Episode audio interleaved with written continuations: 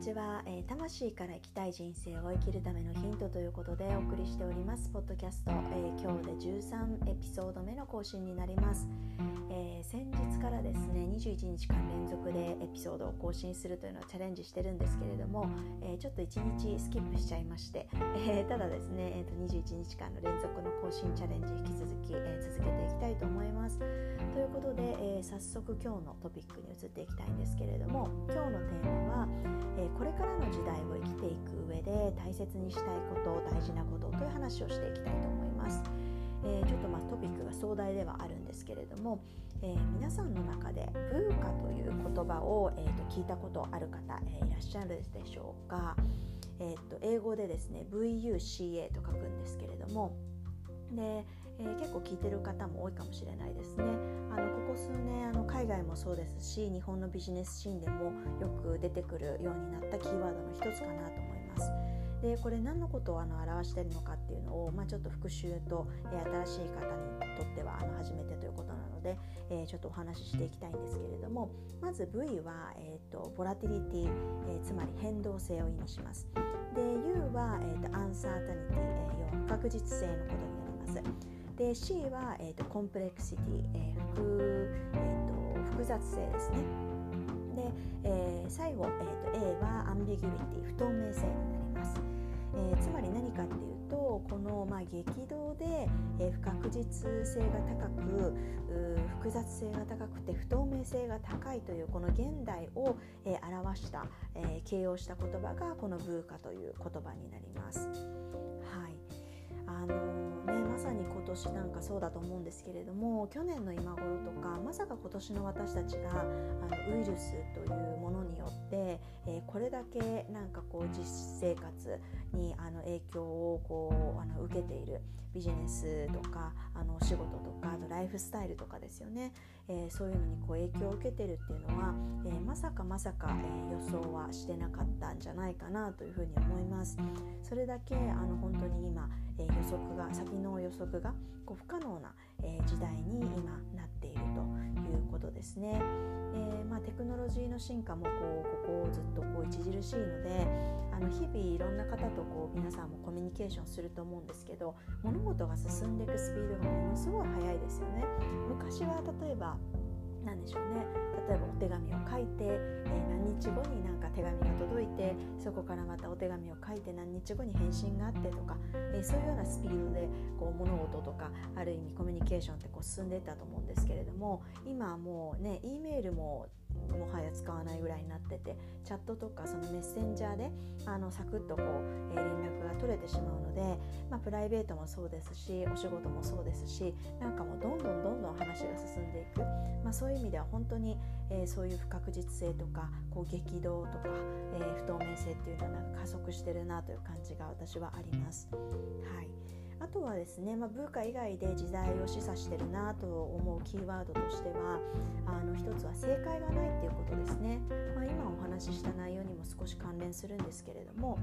昔はなんかこうこういうふうにいい学校に行けば、えー、いい就職ができてで将来一生安泰だみたいな、え、終身雇用で一生安泰だみたいなえ、そういうこう絵に描いたような正解こう生きればいいんだよっていうこう理想とかモデルとかっていうのがあったしそれが実際実現できたと思うんですよ。でももう今はそういう正解が、えー、皆さんもご存知の通りほぼないと言っても過言ではないですよね。もう終身雇用っていうのは、まあ、もちろん一番こう大手の超大手の企業にはまだあのあるようですけれどもただそれもまあ正直いつまで持つかなという感じですしあの転職とかっていうのももう随分、えー、当たり前になったり、まあ、今は副業とかパラレルキャリアっていうのももうだいぶこう浸透してきてる一般的になりつつあるっていう感じだと思うんですよね。でなのであのみんながこうこうしたら、えー、こういう風になれるみたいなそういう決められた正解がない、えー、その正解がないっていうのも一つこの時代を表すキーワードかなというふうに。とはまあもう一つはあの IT テクノロジーの話で、まあ、さっきもちょっと出ましたけれどもやっぱりあのテクノロジーの発達によってこう AI とかもすごいこうもう私たちが実生活で今使えてる以上にもうどんどん進化をしているということなのであの私たちの仕事がこう AI にもうすでにまあ一部ね取って代わられていたり、えー、これからさらにあの人間がこれまでしてきた仕事とかが、え、AI に奪われるんじゃないかというような話もあったりとかしています。ブーカとか、えー、正解がないとか、えー、AI の台頭とかその辺りっていうのは、まあ、皆さんもニュースとかでよく聞かれるかもしれないんですけれどもこの今の私たちが、えー、生きてる時代を、えー、示すキーワードかなというふうに思っています。で私たちが、まあ、なぜあの結構こう難しいシチュエーションにあるかっていうとですねあの狭間にいるっていうことなんですよね。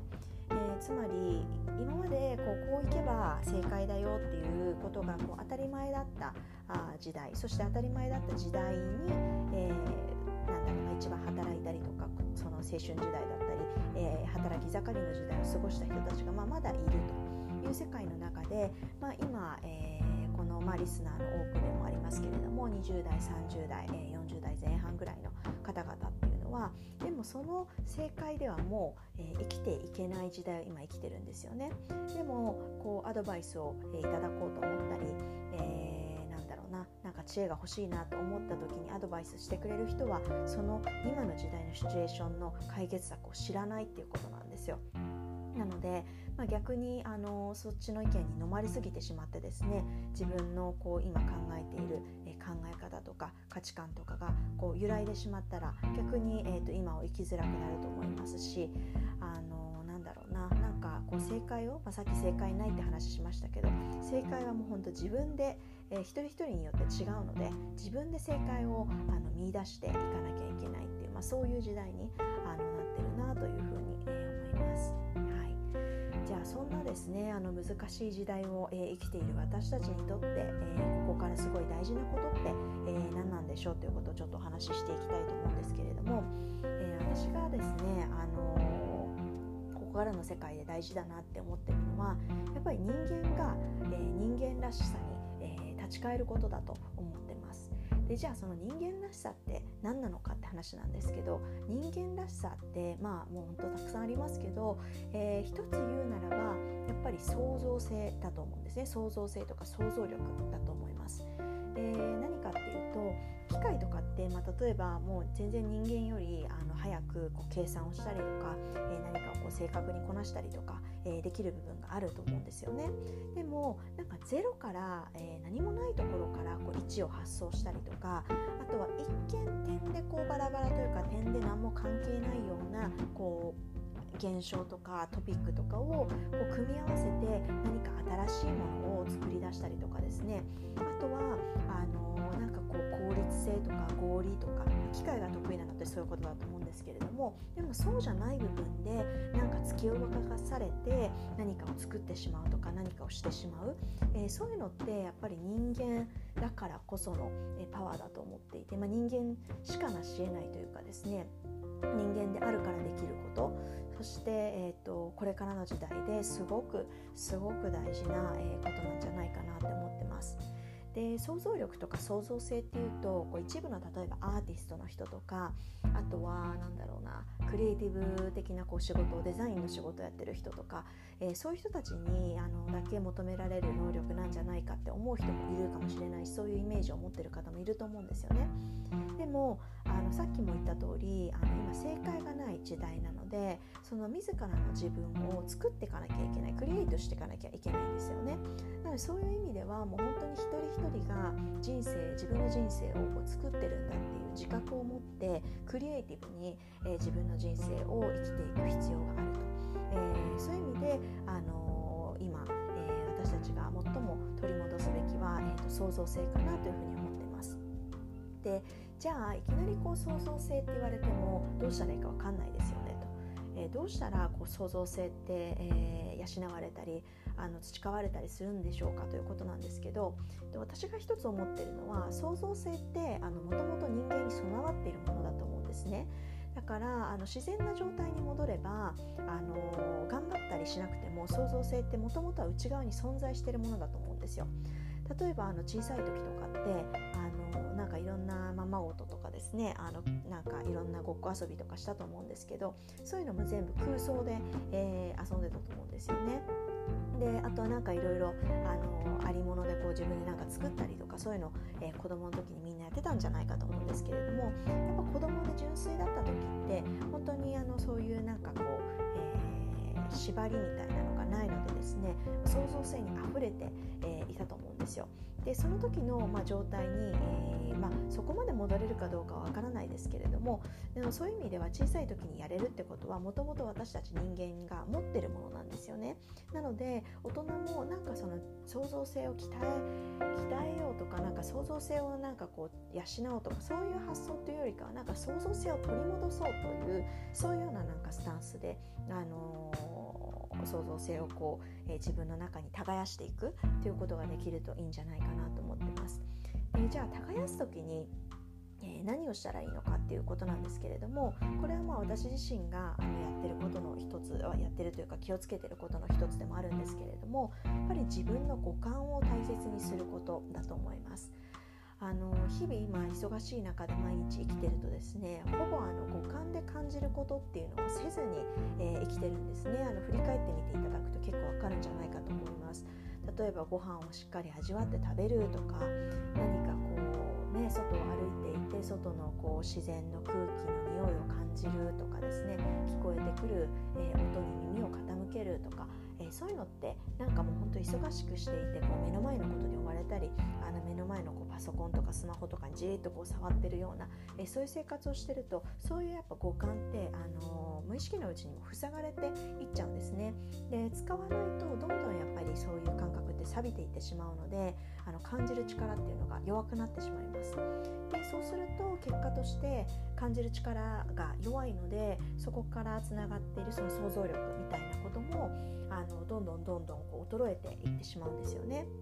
なので想像力をこうあの思い出すというか、えー、耕し直して、えー、いただく一番まず簡単にできる方法としては五感を日々意識して過ごしてみることかなというふうに思います。五感でこう感じる意識をあのしていくことで少しずつこう右脳の、えー、トレーニングにもなっていくのでそれが、まあ、一見なんかこうすぐにダイレクトにあの影響はないように見えるかもしれないですけれどもその日々日々の五感で感じてることの蓄積が自分のひらめきとか思いつきとかアイディアとかあの企画とかそういう部分にあのつながってくるとあの私は思います。でそうですねだからそういうことをなんかこうしっかりやってると五感を超えてその六感とかあとは直感みたいな部分ともすごくつながりやすくなるなというふうに感じてます。で実際に私のあのクライアントの方々とかであのゴングメディテーションとかにこうよく、えー、受けてくださってる方々でクリエイティブ系の仕事をされてる方とかも結構多いんですけれどもそういう方やっぱりあの自分が感じるってことすごい大事にしてますよね。あとそこからの結局直感力が強いのでそこからのひらめきで何か企画を作ったりっていうことも、えー、されてるなっていうのをちょっと垣間見てるから本当に、えー、不確実性が高く、えー、正解がないのでなかなかそのなんだろうなどうしたらいいんだろうという気持ちにあのなりやすかったりするかもしれないんですけれども逆に言うと正解が、えー、ないということは自分が正解を作ればいいということなのでですね是非自分の五感を、え取り戻していただいてそこから自分のこう感性とか、自分の直感、えそういうものをこう少しずつ取り戻していただいて、えそれを軸に、え自分の大事な人生をこう判断して、え切り開いていくというのが、えすごくここからの、え人生の中で大事なことなんじゃないかなというふうに思っております。はい。ということで、えー、今日はこれからの人生で、えー、生きてこれからの人生を生きていく上で、えー、大事なこと大切にしたいことについて、えお話ししていきました、え引き続き、えーと、トピックを募集しておりますので、えインスタとか、えメールでも構いません。あのこんな話してほしいとか、え質問とかありましたらですねぜひぜひいただけたらと思います。それからあの先日ちょっとリリースさせていただいたんですけれどもえーと、今月17日に予定していたちょっとワークショップはですねちょっと他の仕事の都合でちょっと開催ができなくなってしまいました。で、えーと、その代わりといったら何なんですけれども、えーと、私のですね、えー、とパーソナルカウンセリングセッションをしばらくちょっと受け付けてなかったんですけれどもあの再開しました、えー、お仕事のこととかキャリアのこととかお仕事のキャリア同じですね、えー、お仕事のこととかあとはプライベートのことえー、なんだろうなこうえーと、ライフワークを形にしていきたいとかですねパラレルワークをしていきたいとか、えー、起業したいとかですね、えー、そういうお話に何でもあの相談に乗るような、えー、内容になってます。え皆さんのお内側にある、え思いを吹き出しながらセッションをしていきますので、えもし何かピンときた方、えなんか受けたいなと思ってくださった方は、えーと、このポッドキャストのところにリンクをつけておきますので、え詳細ご覧いただいて、えーと、申し込みいただけたらと思います。はい、ということで今日も最後まで聞いてくださってありがとうございました。まなでした。